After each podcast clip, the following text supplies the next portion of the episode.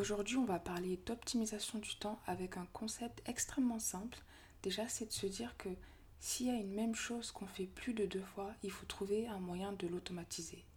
Bon, on ne peut pas forcément toujours automatiser les choses qu'on fait, mais en tout cas, ce qu'on peut faire, c'est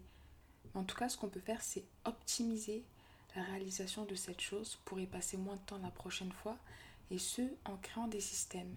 En créant des systèmes euh, qui vont nous faire gagner énormément de temps. Je vais vous partager un exemple très concret. Pour le podcast au début, quand j'échangeais avec euh, des invités, je leur écrivais tout le temps à chaque fois le, le, plan à peu près du podcast. Après, je me suis dit, mais en fait, à chaque fois, j'écris la même chose. Comment est-ce que je peux, entre guillemets, automatiser ça? Et c'est très simple, en fait. J'ai juste créé un dossier, une fiche avec le plan.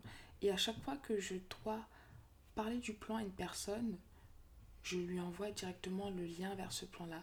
Et parfois, c'est très bête, très simple à mettre en place, mais on n'y pense pas souvent. C'est pour ça qu'il faut toujours se dire, si il y a une chose que je fais plus de deux fois, il faut que je trouve un moyen de l'automatiser, ou du moins créer un système. Donc la question du jour, c'est comment transformer une action répétitive en système qui me fera gagner du temps? Pensez-y et essayez de la mettre en application dès aujourd'hui sur une tâche que vous avez l'habitude de faire de manière répétitive. Et je vous dis à demain pour la prochaine Lumière Almaz.